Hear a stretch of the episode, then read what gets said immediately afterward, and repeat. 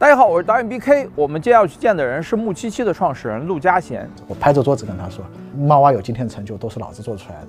你有什么资格跟我指指手画脚？”在十年前那个手机游戏大换皮的时代呢，陆嘉贤就把《冒险与挖矿》这款游戏从页游搬到了手游平台上，并获得了极大的成功。第一个月下来，流水就是两百万。最峰值的时候，同时有八个项目吧。但是他却在去年把团队解散掉。公司的月流水不再为正的时候，你就不得不把自己叫醒，说我不能再装睡了。吵，经常吵，天天吵。他就不该管这个事情，摊子铺太大了，浪费了多少钱？他到底发生了一些什么呢？我们一块去看看他。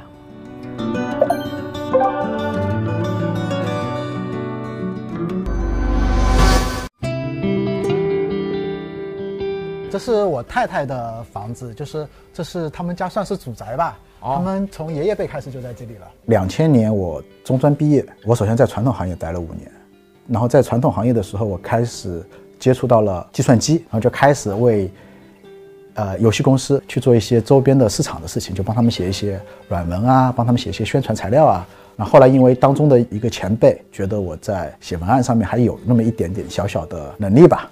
就把我带过去，从此踏入了游戏行业。这是以前木七七的地方是吧？对，这就是我们最早创业的时候所在的办公楼。因为这边是一个大学生的创业基地，啊，所以它的这个租金的成本也一直都还挺 OK 的。我们当时包了整个楼面，也就呃十万块钱人民币左右吧，一个月十万块钱。对，还包括水电什么的。二零一四年、一五年那个时候，我的感觉是什么？就是大家都在努力的做赚钱的游戏。所以那个时候的游戏都是卡牌，都是固定的那几个品类，其他的玩法，不管是在 PC 上面成功的，还是在主机上面成功的玩法，都没有人在尝试。大家想的都是赚快钱。所以当时我的想法就是把这些产品变成移动端。我就一次很偶然机会跟冒险与挖矿的页游团队去聊，说你们为什么不把你们的产品变成手游？他们是因为自己的呃技术啊等等各种原因，他们觉得他们不擅长。那我说，要不这样，你授权给我，我来做。那就这待了多少年？从二零一四年开始，一直待到二零二零一九年。哦，对，待了五年，五年的时间，最辉煌的时候。对对对，最顺风顺水的时候吧。冒险与挖矿最早的研发人员加在一起的话，就从五个变成七个，变成十个，就规模一直是属于比较小的。移动端的这个平台上面是没有这样的游戏，而且小光对这些游戏的梗。他其实他自己设计了很多的老的动漫的梗，什么银魂啊、死神啊，它是有很多能够切中那个用户群体的。那个时候大家在意的渠道、发行，他们在意的都是卖相、美术的成本是这样的。那冒险与挖矿是一款像素的产品，所以它在卖相上面就不占优势。那大家对于这款产品并不是很看好。我们自己去贴吧上面发帖，去微博上面发帖，去所有我们能找到的用户。的地方，我们自己去发帖，去聚集早期的用户。当时我们因为比较独特的这个美术形象，所以苹果的商务团队有跟我们接触，是告诉我们说这样的产品他们会比较有兴趣。二零一五年的七月份，在产品公测之前，我把我们的运营负责人和我们的技术团队的老大叫到一起来，讨论说大家对于这个产品上线以后的收入情况。有什么样的预估？我印象很深。最后我们讨论出来列了五种情况。当时最乐观的一种情况是，这个产品上线以后，一个月的收入是二十万人民币。那个时候的大家的工资也比较低，我就可以去开一个新项目啊，我们能够把我们的这个火种延续下去。那如果项目成绩不好的话，我们怎么办？我们就准备去做外包，因为当时账面上面已经没有钱了。我。那个种子合伙人给我的第一笔钱已经花的差不多了，五十万的钱。但是谁都没有想到，就是这个产品都还没有苹果上线，只是我们在安卓的有一些渠道上面去进行小规模测试的。第一天，它的月流水就超过了十万，上线的时候就得到了苹果的推荐，也给我们带来了非常大的流量，几十万的下载。然后第一个月下来，它的那个流水就是两百万，而那个时候我们也没有买量。也没有那些额外的市场营销的成本，所以两百万的月流水到我们手上，大概除掉百分之三十这种苹果税，到我们手上大概就有一百二十多万左右吧。你会看到你的产品的广告，在央视出现了，在大楼的外景上面出现了，在北京老胡同的墙上出现了，然后在行业内你会看到有各种各样的朋友再去转发关于你这个产品的一些信息和报道，然后产品可以到榜首。这个自行车的走道，它下面是一个自行车停车场，我记得很清楚，每天就骑着它把自行车推下去，停在下面。那个时候是每天干到凌晨三四点的时候下班，然后早上十一点钟的时候又推着自行车重新回到这里。冒险与挖矿在上线以后，因为一个契机，我们跟英雄互娱达成了合作，他们有非常强的能力，能够帮助我们在很短的时间里面触达到绝大部分的用户。所以那个时候，我们曾经经历过一天涌入一百万用户的注册用户的那个阶段。那对于我们那个十个人的团队来说，是一个巨大的负担。没有经验的团队做出来产品，总会有各种各样的 bug，这种 bug 也需要修复啊什么。那时候，团队里面大部分人都是十六个小时扑在公司里面的。跟英雄互娱合作，其实从我们的角度上来说非常好，但是对于产品层面上来说的话，不适合。iOS 端上线了一个月之后。然后就要去安卓全部全部的铺开。那对于用户这边来说的话，你要想持续的能够让有新的用户进来，你前期的体验其实我们还没有去改好，内容的补齐也没有做好。那你这个时候你没有以以一个非常好的状态去迎接这些市场的用户。有一次大概是在夜里十点钟的时候，服务器宕机了，那我们在陪着技术。一起写维护的公告，一起紧急的去修复这些 bug，然后到十二点的时候把这些都搞定，我们把更新公告更新出去，然后我就骑着自行车回家了。结果在半路的时候，留守的运营的同事打电话给我说服务器又崩了，我当时就在路边把自行车一停，我就在那边哭。有好多人他说你们之前换了好几个运营商，然后相互之间数据也不通，然后就造成他不断的去换，然后很麻烦，这是咋回事？为什么一直换？这是我们一直很两难的一个境遇。就举一个简单例子，当你的一个产品在一个平台上面赚不到钱的时候，那我们也没有办法要求呃渠道商硬亏钱帮助我们把这个产品去进行推广。那所以按照合同，我们就可以把这个产品拿回来。但是用户的资料和数据是属于平台的资产，所以我们就没有权利，也没有资格去获得这些资源。早期的一次等同于变相提价吧，角色的这个属性啊或其他方面会优于其他的角色。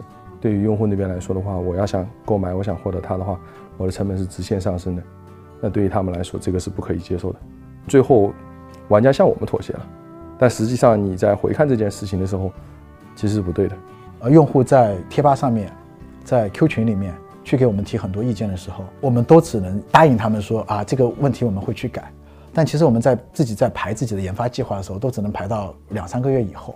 我在给玩家写公告的时候，我说冒险与挖矿现在有二十万的玩家，我们今天犯的错误，会给每一个玩家都带来半小时的回档。那个时候，小光在。我们游戏内设了一个反馈的入口，但这个口子打通了我们和玩家的一些这种很强的这种羁绊或者链接。你在不停的跟他有一个及时的回复的时候，玩家会觉得特别的好玩，甚至有时候他会觉得跟你们聊天比玩游戏还好玩，甚至因为这样的原因，他们会邀请他们自己的这些身边的朋友一起来玩。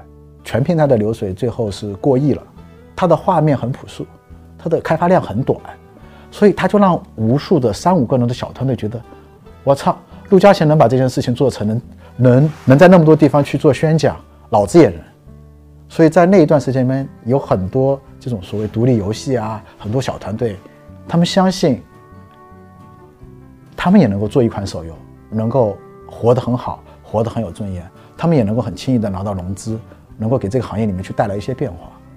我觉得这个是，呃，冒险游靠带给我自己成就感最大的来源。大家都踌躇满志的，啊，老项目在线上画的还不错，海外也在开拓，然后开局也也挺好的，那么所以新的项目也已经立起来了，有两个 team 嘛，一个海外，一个大陆的，就是猫蛙团队。然后还有一个团队在做卡片怪兽。你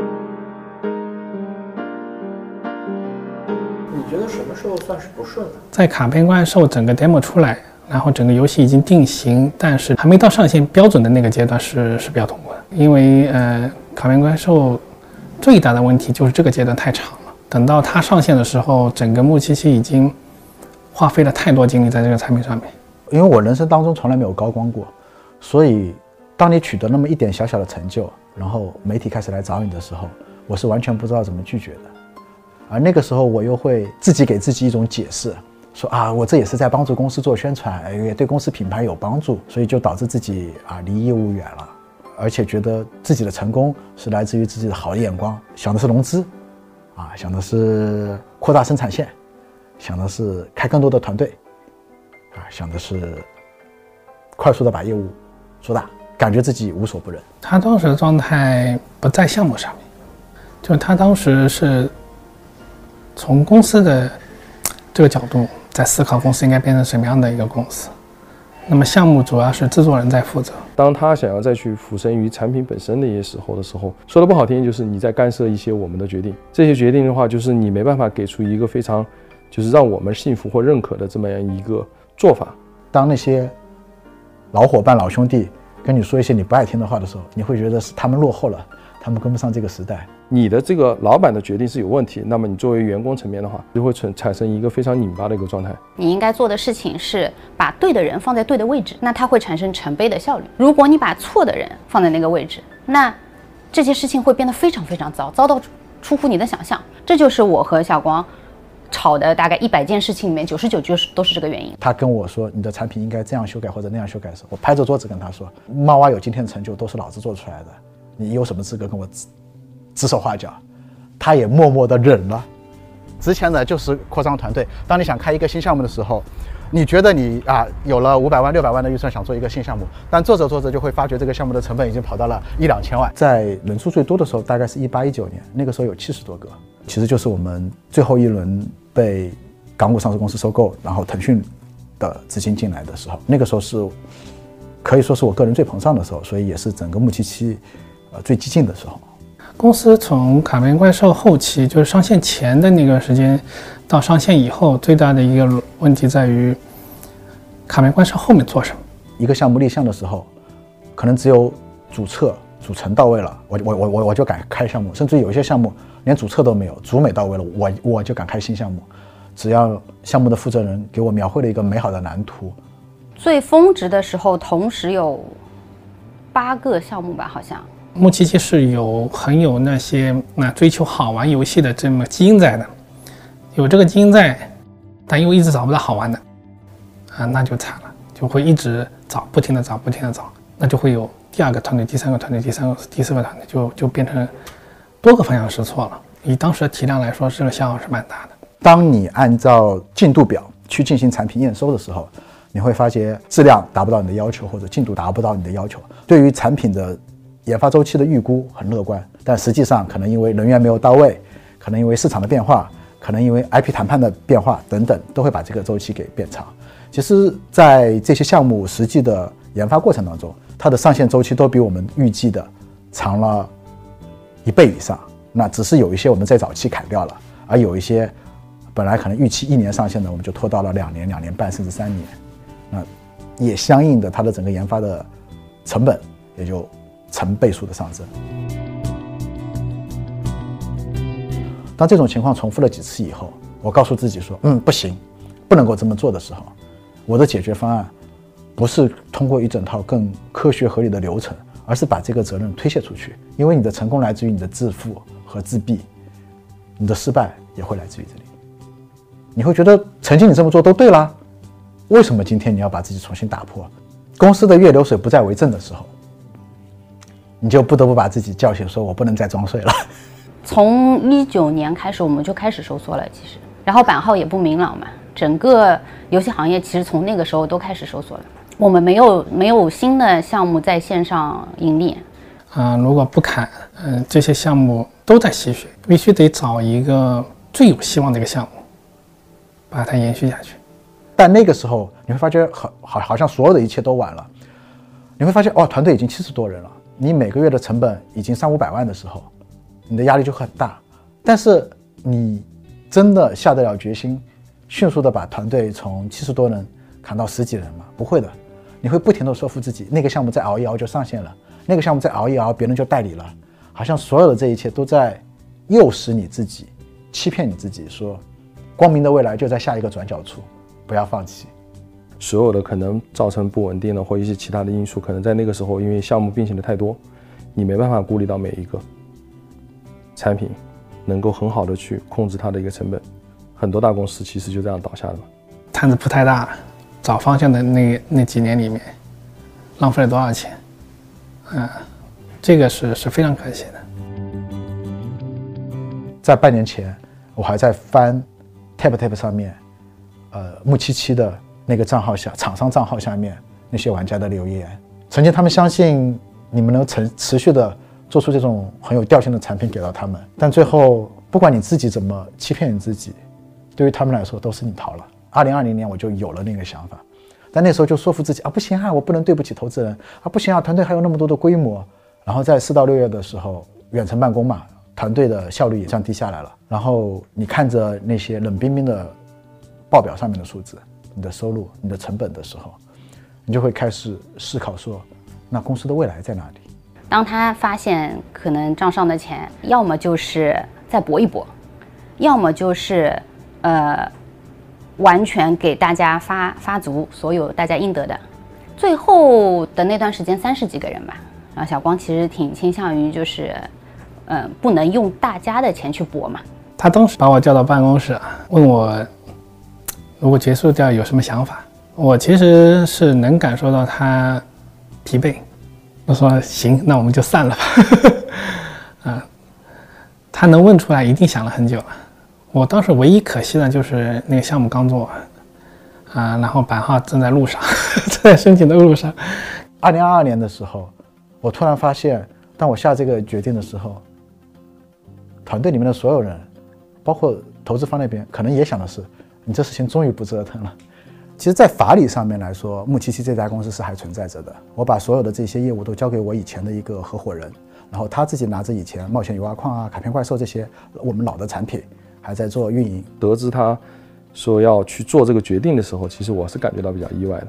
跟他沟通了很多，让他觉得他把公司交给我来继续去延续下去，因为我曾经也是最创始团队的人嘛。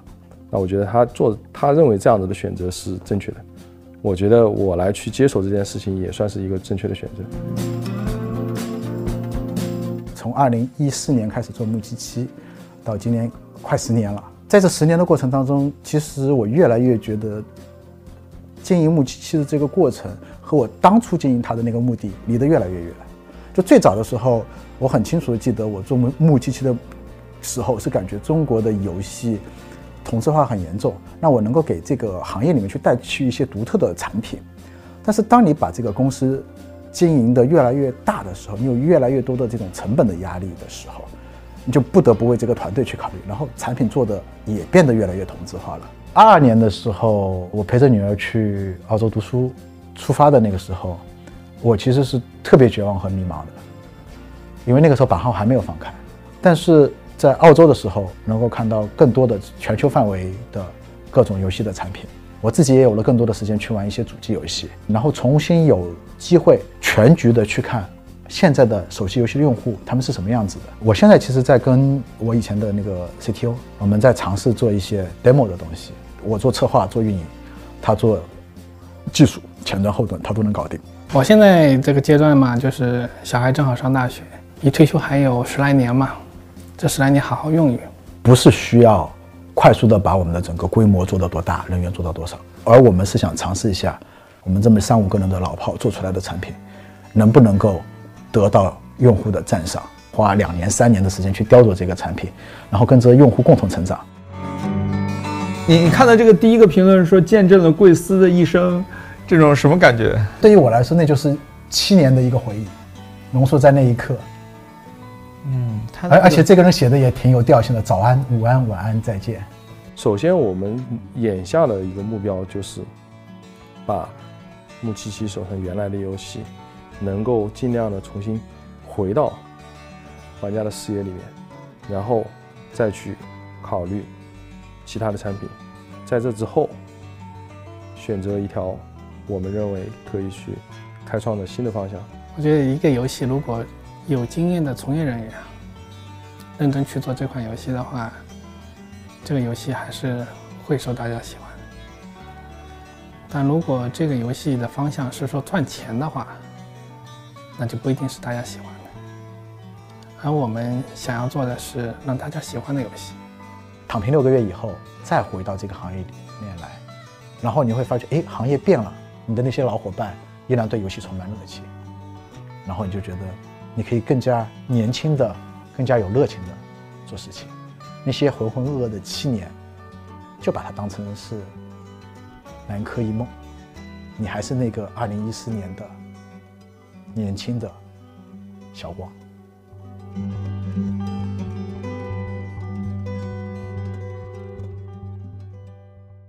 好，以上就是今天的内容了。如果你觉得我们做的还不错的话，可不可以给我们一个三连的鼓励呢？啊，如果你觉得做的有什么问题的话，也可以来加我的微信，直接来跟我讲。